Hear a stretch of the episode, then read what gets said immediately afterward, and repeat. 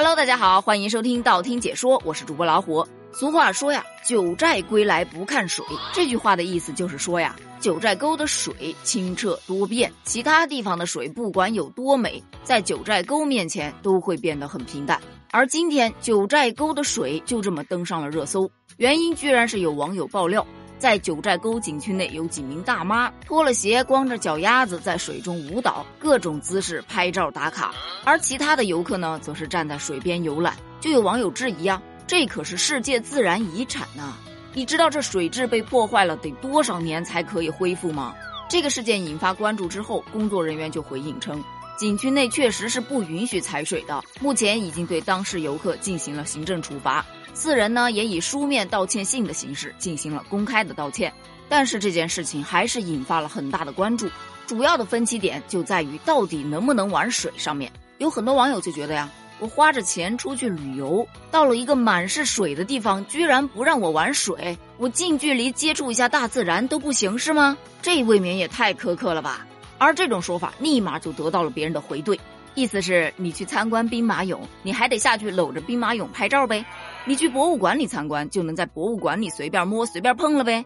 那你猜猜，九寨沟的水为什么那么漂亮？九寨沟啊，它的主要景观确实是水，但是它是水景钙化景观，钙化的沉积速度不到一毫米每年，人为的物体进入到水体会对钙化造成不可逆的破坏，而且是无法自然修复的。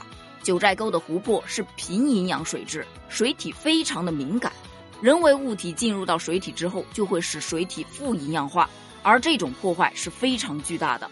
而咱们俗话说的“九寨归来不看水”，这一个“看”字其实已经告诉你了，九寨沟的水是用来看的，要不然为什么不写“九寨归来不玩水”呢？当然，不仅不能玩，它还不能喝，因为水里的矿物质啊是严重超标的。并且还含有大量的重金属，所以也不能直接饮用。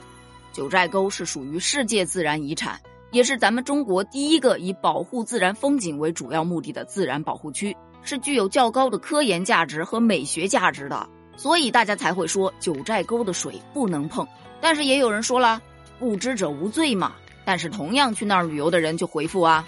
人家景区的工作人员从游客进入景区开始，观光车呀、广播呀就会循环的播放，文明旅游，不要踩水，不要摘花，不要乱扔垃圾，等等等等的。毕竟这是九寨沟自然风景区，并不是九寨沟水上乐园呐。哦，原来九寨沟不能玩水呀，那我就不去了。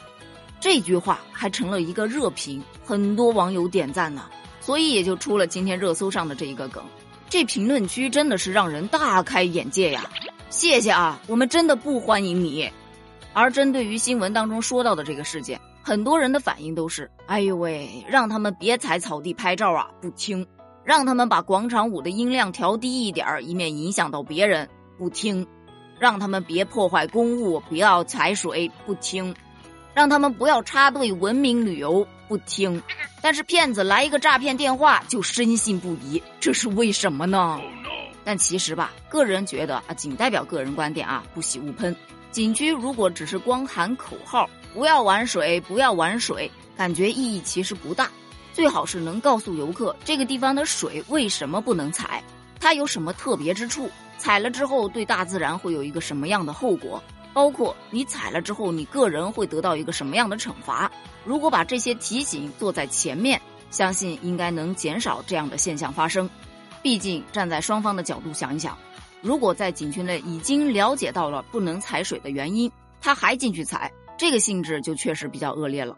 但如果是没有收到这样的提示信息，只是单纯的说不要踩水，可能他会觉得，嗯，这个温馨提示是出于安全来考虑的。但你看这个地方的水这么浅，有什么安全问题啊？撩一下没事儿，它不就撩了吗？所以说呀，处罚不是最终的目的，最终的目的还是要让大家意识到要尊重环境、保护环境。毕竟这个地方是世界上最大的天然钙化池，它美丽的色彩是世界上绝无仅有的，被誉为了五彩池。所以，如果大家还想再看到五彩斑斓的美景，以及你还想让你的后代能看到五彩斑斓的美景。那么，真的要一起来保护环境，对此你怎么看呢？欢迎在评论区一起探讨一下哦，咱们评论区见，拜拜。